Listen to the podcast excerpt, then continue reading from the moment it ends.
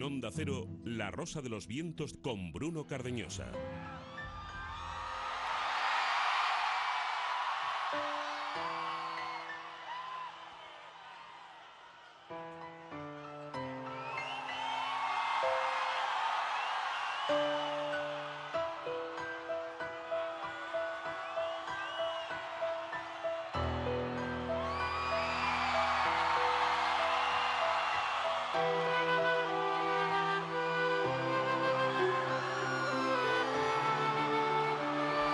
Y esto es eh, lo nuevo de Mago de el Diablo sin ópera.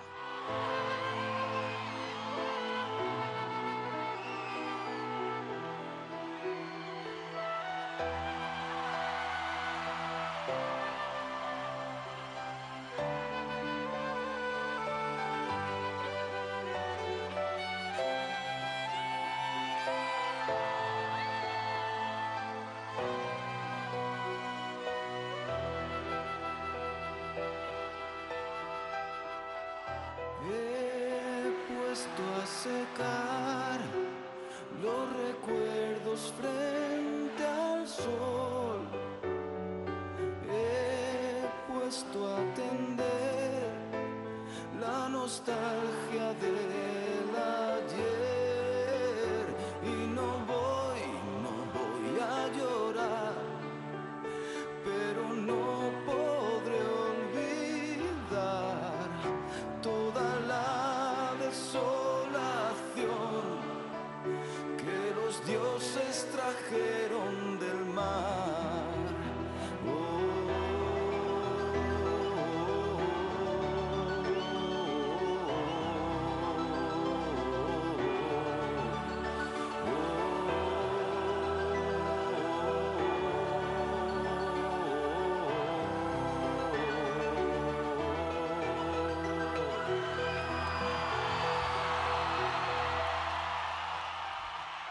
Diabolus en ópera, lo nuevo, lo último de Mago de Oz, amigos eh, del programa, su líder eh, de toda la vida y su batería está con nosotros esta noche, la última noche del año Chus en Difilatio. Muchas gracias Mira por cómo estar te con nosotros, jalean, eh. mira, mira.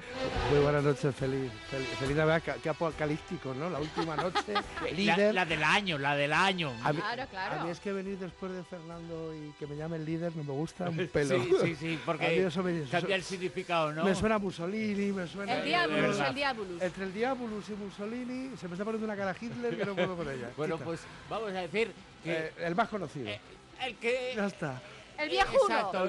No, bueno, no soy mal ma- son no. 25 años, ¿no? De grupo. No, 30, 30. 30, 30 jolines. años. Lo monté con, ¿Cómo 10 pasa el tiempo, con eh? 18 años. Fíjate. Con 18 años le dije a mi padre, yo jugaba al fútbol de forma ya profesional, el fútbol sala, que estaba emergiendo. Yo ya había estado 8 años en el Real Madrid, en las categorías inferiores, y tenía un futuro más o menos prometedor. Y dije que dejaba el fútbol y que me había comprado una batería. Entonces, claro, imagínate, en mi casa hubo un caos, porque bueno, el niño no quiere estudiar carrera, bueno, pero oye, con el fútbol, y de repente la salida que veíamos todos más o menos normal, pues también la abandona y se compra una batería.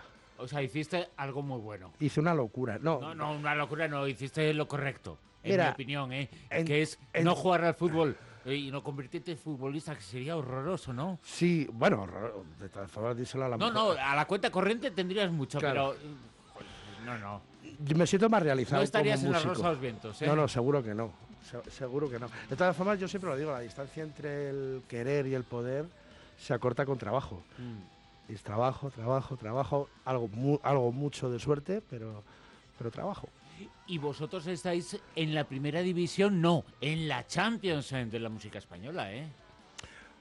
Bueno, eh, Sí, sí, lo Tenemos- decimos nosotros. eh, bueno, está feo que- eh, tú, tú puedes contar, eh, pero lo decimos eh, nosotros, es que es verdad, ¿no? la verdad es- Triunfáis en todo el mundo. La ¿no? verdad es que llevar 30 años haciendo un estilo de música no mayoritaria como es el rock duro con música celta es muy complicado. Lo difícil es estar 30 años, mantenerte. El, el disco este que, que vengo a presentarte, Diabolus sin ópera, está grabado para 18.000 personas en México, con la Orquesta Sinfónica de México. Claro, es correcto. Entonces- Quería hablar de esas dos cosas, ¿no? Entonces, bueno, eh, Sí, estamos en la primera división. ¿Qué, Y- y, lo, narices? y lo que mola muchísimo, que él dice que lleva muchísimos años, pero claro, tú coges y vas a un concierto y ves que están las generaciones de edad similares a ellos, pero es que luego están muchísimos jóvenes, incluso niños, con lo cual, claro, se va renovando todos esos seguidores y, Dios mío de mi vida, lo que le queda a Mago de Oz de carrera. ¿Qué- Es que qué- están los hijos de los que empezaron con vosotros, ¿no? ¿Qué tacto tiene Silvia? Las generaciones de edad similares a vosotros. Sí, sí, Eu- sí. Eufemismo ahí de, vamos, lo- los tarras. Te quiero. sí, la, la verdad es que mm, para llevar 30 años eh, necesitas varias premisas. Primero, ser honesto, tener una carrera cre- creíble y segundo, ir, renovando la cantera.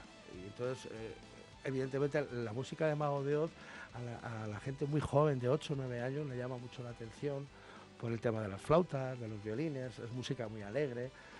Estamos de acuerdo que a un niño de 8 años le pones Metallica o Mago de Oz y es más agradable, es, es más sencillo a los oídos. Estamos hablando de rock duro. Sí, sí. Es, es más agradable a los, al oído Mago de Oz que, que Metallica. Entonces, Eh, por esos sonidos, eh, un poquito la influencia celta es importante en eso, ¿no? No, no, es el 70% de Mago de Oz es música celta.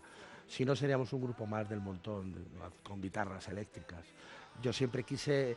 La música celta siempre me ha evocado magia, me ha evocado noches de luna llena, bebiendo hidromiel, contando historias. Es, es muy, es muy rosaventero el- lo que es la música celta. Luego ya indagando, ya te, te das cuenta que los, el pueblo celta jamás, jamás cogió un instrumento. Sí, sí, sí. Era- Bueno, luego está la historia. Hay mucho leyenda urbana Sí. de cómo eran los vikingos, no tenían cuernos y los eh, celtas eh, no tenían flautas, pero No, no, creemos que unos hecho, tenían cuernos y los otros Lo- flautas. El pueblo celta era un pueblo asesino, un pueblo batallador y tenía muy poquita sensibilidad para la música, o sea, cero. No sé muy bien, algún día, mira, aquí te lo suelto, ¿por qué se le llama música celta? Sí, sí. Cuando realmente los músicos celtas, los bretones y los gaélicos, no, la música no era uno de A esos. lo mejor era porque como se ponían a hacer mucho ruido a la hora de entrar en batalla, de ahí viene un Sí, poco o, el- o el, so- o el el sonido, trueno. o el sonido de las cabezas rodando por los acantilados. A mí me gusta mucho hablar de las cosas que la gente cree que no son verdades, de cosas eh, que, eh, bueno, pues eh, se han acabado y son otras, abrir campos nuevos, ¿no? Vosotros lo habéis hecho, porque yo, se puede decir hoy, fin de año, pues, o- pues va a ser fin de año, yo creo que España, España se ha quedado muy atrás en algunas cosas. Eh, nuestros gustos eh, a todos los niveles han bajado muchísimo.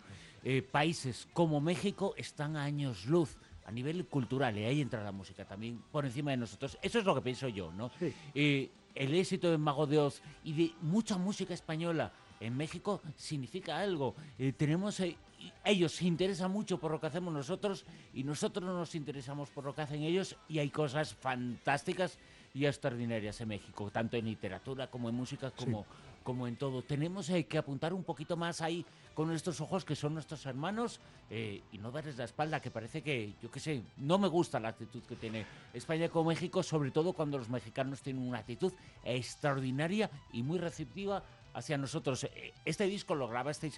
Allí, quien viera las fotos, ese espectáculo, ese estadio de, de fútbol totalmente lleno, entregado a vosotros, bueno, eso se produce con la música española lleno. Sí, mira, eh, primero partimos de la premisa que España tuvo una dictadura de 40 años que bloqueó cualquier crecimiento cultural y cualquier crecimiento ideológico que se saliera de- del parámetro establecido. México tiene la suerte de ser país vecino del país del entertainment. De Estados Unidos es quien ha inventado el negocio, el negocio del, entretenimiento, cine, música, teatro. Entonces ellos evidentemente eh, tienen una mente muy, un open mind, que dirían los yankees, tienen la mente muy abierta, mucho más que nosotros. Ellos eh, a todo lo que sea la cultura española le tienen un cariño enorme y una devoción enorme que no es recíproco, porque nosotros, por ejemplo, como tú bien dices, eh, fíjate, desde Frida Kahlo, o sea, innumerables escritores, innumerables cineastas, magníficos músicos que hay en México, nosotros los españoles, ya sabes, somos muy, somos muy así, de, como México lo sentimos muy cercano, porque realmente nosotros tenemos mucho más que ver, es mi opinión, con un mexicano, con un colombiano, que con un belga. Con todo. Evidentemente. A nosotros nos corre sangre por las venas, somos Claro. latinos. Pero Eh, nosotros... A nosotros nos corre sangre por las venas, de ellos y a ellos de nosotros, ¿no? Eso es, Claro. eso es. Entonces, bueno, sí, hay, hay bandas como Maná, por ejemplo, que sí han roto esas fronteras, Julia Venegas, sí, Molotov, pero, pero sí que es verdad que, que el pueblo mexicano eh, para la cultura, para la música son muy abiertos. Aquí el, el- el rock todavía es una música maldita. eh, la típica serie española cuando hay alguien que es un ladrón o es un drogadicto siempre se le pone una camiseta de CDC. Sí, sí, sí, Eso es cierto, cierto, Estamos en el sí. 2017 Y seguimos con, lo- con y- los y el macarra, sí, el sí. macarra de Las turno- etiquetas. Sí, el macarrilla de turno, en vez de escuchar música poligonero, no, sigue siendo un chico rockero con una camiseta de Iron Maiden. En cambio, en Estados Unidos, eh, tener en cuenta que en Estados Unidos el, el folclore, la copla de Estados Unidos es el rock. Es Bon Jovi, esos, eh, ellos, ellos no tienen una cultura musical tan antigua como tenemos nosotros. Entonces, eh, su flamenco es el blues. Y luego la música popular de ellos es el rock. O sea, Bon Jovi suena ahí con una naturalidad como puede sonar Normal aquí. y absoluto. Sí, Diana Navarro. Claro, pero fíjate, yo estoy escuchando últimamente por eh, de forma aleatoria, ¿no? Ya sabes que el YouTube, esa cosa que es el Claro. YouTube, eh, suena aleatoriamente. Empieza poniendo lo que quieres y suena lo que le da la gana, pero hay que recibir de todo. Y he tenido la suerte, la suerte, porque eh, es importante en la vida de una persona, escuchar música eh, que se hace en México, música más eh, ligera, Sí. pero quienes eh, lo cantan son eh, rockeros. eh, no importa la fuerza con, Claro. la, con la que lo canten, sino la fuerza con la que vivan Zoe, Natalia Lafourcade, Carla Morrison, Claro. que son muy suaves musicalmente, Sí. pero su forma de vida, su forma de transmitir es muy rockera. Tenemos que apuntar allí, apuntar a América. Vosotros habéis apuntado mucho a México, pero ojo, eso no quiere decir que no hayáis apuntado a todo América Latina, ¿eh? porque habéis estado en todos los sitios. Sí, mira, nosotros somos una banda muy, muy, muy conocida en Colombia, en Guatemala, en Argentina. En Perú hemos tocado en un estadio para 72.000 personas. En Na- Perú. nada menos, ¿eh? que, que la primera vez que vas a Perú dices, bueno, pues esto me imagino que mm, les, les gustará mucho la música andina. Y no, no, no, que va, que va, que ¿Qué va. va? En Latinoamérica la gente... Eso es como decir que a los españoles les gusta el flamenco. No, no, no, no. Es, Pero en España todavía est- eh, están las bandas. El que le gusta la música electrónica, el heavy, es como tribus. Sí. En cambio, en, cambio en, en Latinoamérica, en Estados Unidos, para ellos hay dos tipos de música. La buena y la mala. Justo, ya está. Es que no hay más. Lo demás son etiquetas que nos ponemos nosotros. La buena, la mala y sobre todo la que te gusta y la que no. Claro. Eh, que, que es lo importante, ¿no? Eh, porque vosotros, eh, vale, eh, hacéis rock, hacéis eh, heavy, Mira, pero mira. en Diabolus in Mira, Opera, mira, que mira, está escucha. sonando ahora, os ponéis junto a una orquesta sinfónica, lo más clásico y lo más moderno junto. Pero mira lo que está escuchando. Está ahora mismo el rock hace un instante y esto ya es como guitarra española total.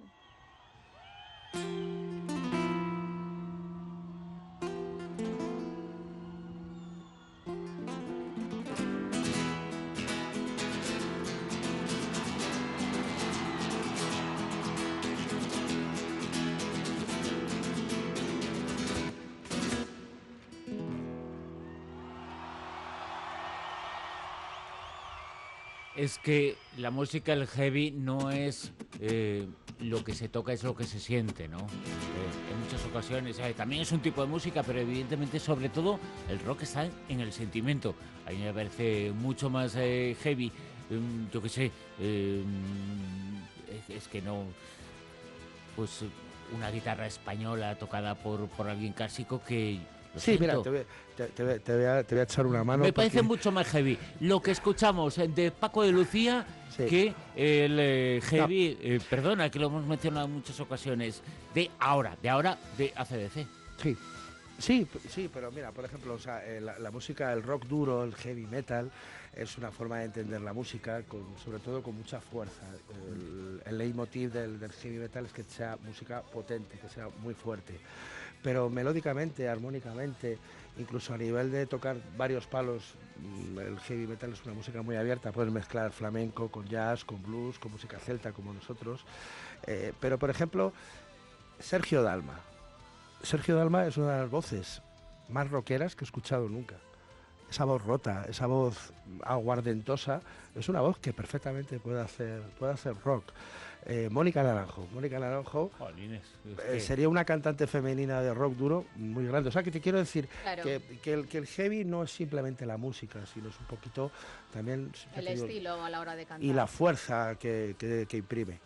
Y la fuerza en este disco, en Diabolus en ópera, junto a una orquesta sinfónica, ¿no? ¿Cómo fue la experiencia? Una locura. Mm, Lo hicimos porque sabíamos que era imposible. Lo escribo ahí en la entrada porque nos lo propusieron. Siempre quisimos hacer un, disco con un disco y un DVD con una orquesta sinfónica y se nos planteó la posibilidad de hacerlo en México. Teníamos nueve meses y dijimos, venga, pues vamos a hacerlo. Y hubo que arreglar todas las canciones. Primero elegir qué canciones quedan bien con una orquesta sinfónica y quién no. Segundo, buscar un director, un arreglista que haga los arreglos. Eh, hay canciones que dices, mm, no queda bien una, una orquesta. Eh, tuvimos que hacer los ensayos. Todo esto con la distancia de 9.000 kilómetros.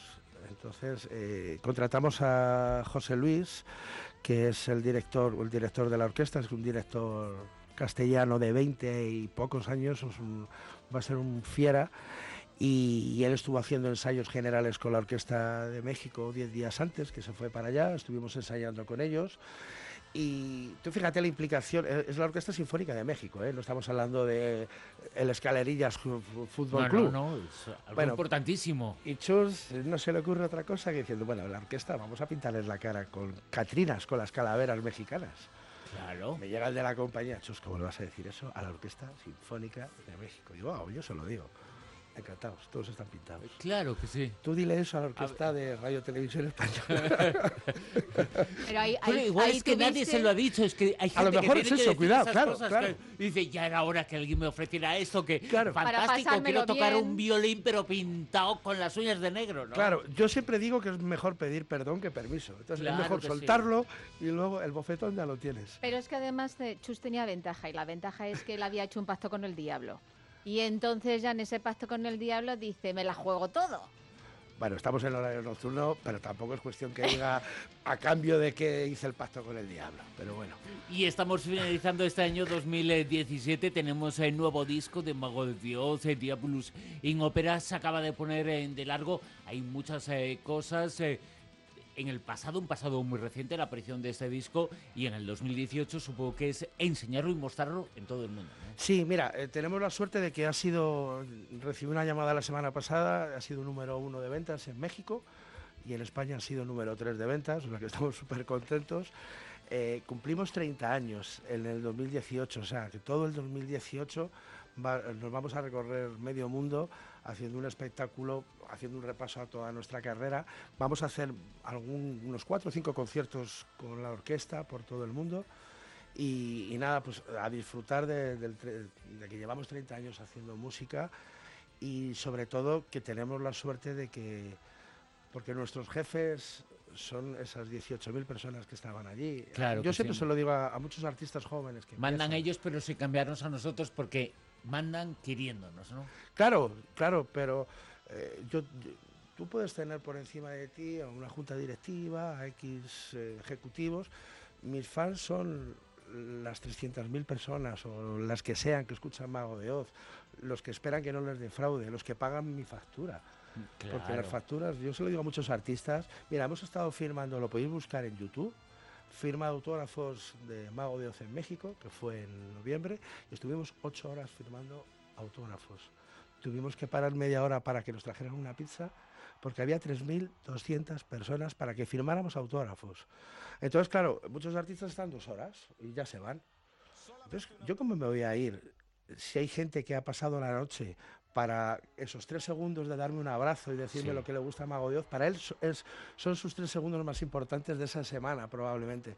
Entonces, si yo estoy cansado, ellos más, porque han hecho kilómetros. Y en definitiva, por eso tenemos los fans que tenemos, porque les queremos y porque si hay que estar ocho horas, hombre, es, es que es mi trabajo. Pues está, claro. es que mi sí, trabajo. claro, yo, pues. eh, con todos mis respetos a muchos compañeros nuestros que no. ya habrá estoy- tiempo de descansar, de descansar seguramente más de lo que esa persona no puede, fíjate. Y que, y que escúchame, Bruno, la vida nos ha regalado más de lo que merecemos. Lo duro Mm. es ir a la fábrica a las 6 de la mañana y que no te llega a fin de mes. Eso, eso, eso es duro. Eso es lo duro, sí. El- el- Eso, eso el que puede ir a la fábrica, que que, ir hay otros que ni lo tienen. por eso, señor Rajoy.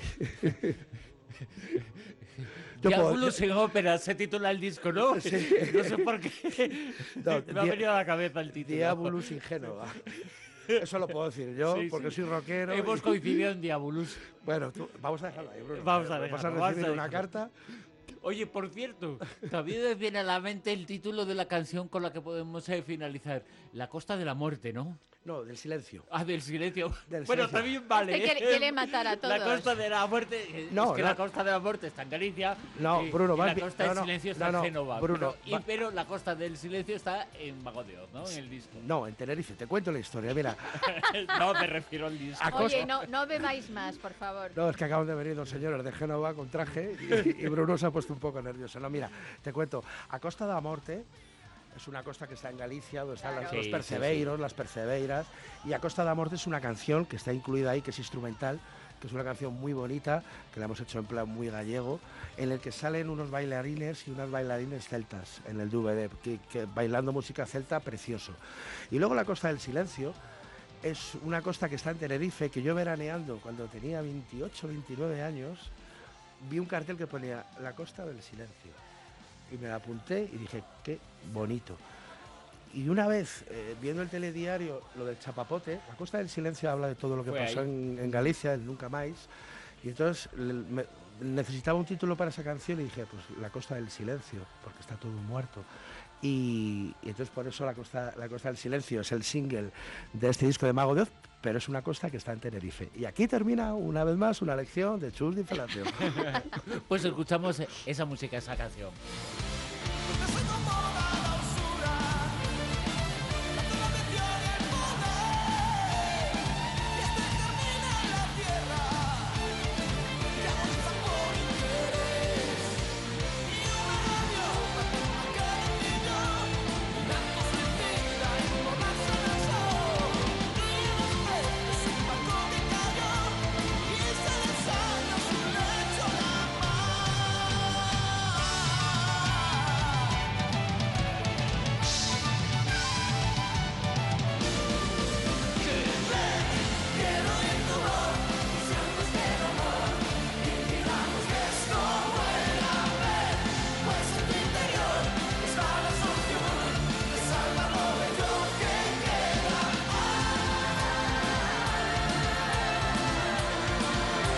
Di Filatio, un placer estar eh, con él, eh, ¿verdad, Silvia? Ya en te este digo. programa que es el último del año y es el último invitado de nuestro año 2017, ¿eh? Y yo quiero que me cuente qué hace para que Z y Patricia tengan estos bozarrones, porque nosotros ten en cuenta que es- este es el último día del año, pero a lo largo del año la voz, claro, nos se nos queda ahí un poquillo flojilla y yo no sé qué hacen ellos, pero tener que tienen una megafonía que te mueres porque es que tienen unos bozarrones que es que te llenan todo el, Pues el mira, escenario. primero tienes que nacer con eso, de talento. Es que, que- ¿Por qué Messi tiene ese talento jugando al fútbol? Pues eso no se elige, se, se tiene. Segundo, mucho estudio y mucha dedicación.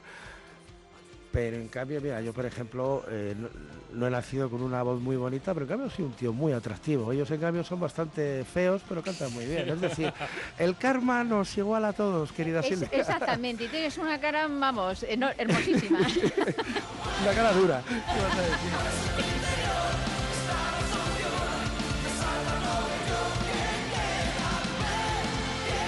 Susan Di Filatio, de Mago de Oz, eh, triunfando en todo el mundo Un y placer. triunfando en el año 2018 que se va a iniciar dentro de muy poquito. Sus, muchas gracias por estar con nosotros. Muchísimas gracias a todos, que paséis todos un feliz año y que bueno, aquí hay un rosaventero más. Desde aquí va a quedar, es una promesa que se la iba haciendo a Fernando, lo digo a vosotros dos. Uy, uy, uy. Para el año que viene, materia reservada va a tener otra entrada musical que le voy a hacer yo a Fernando.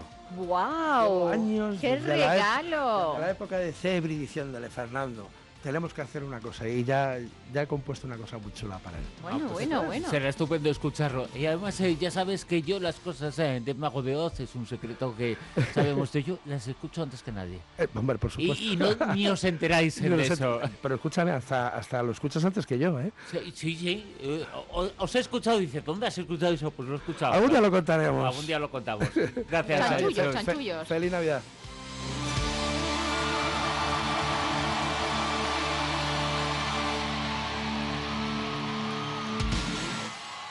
En Onda Cero, La Rosa de los Vientos con Bruno Cardeñosa.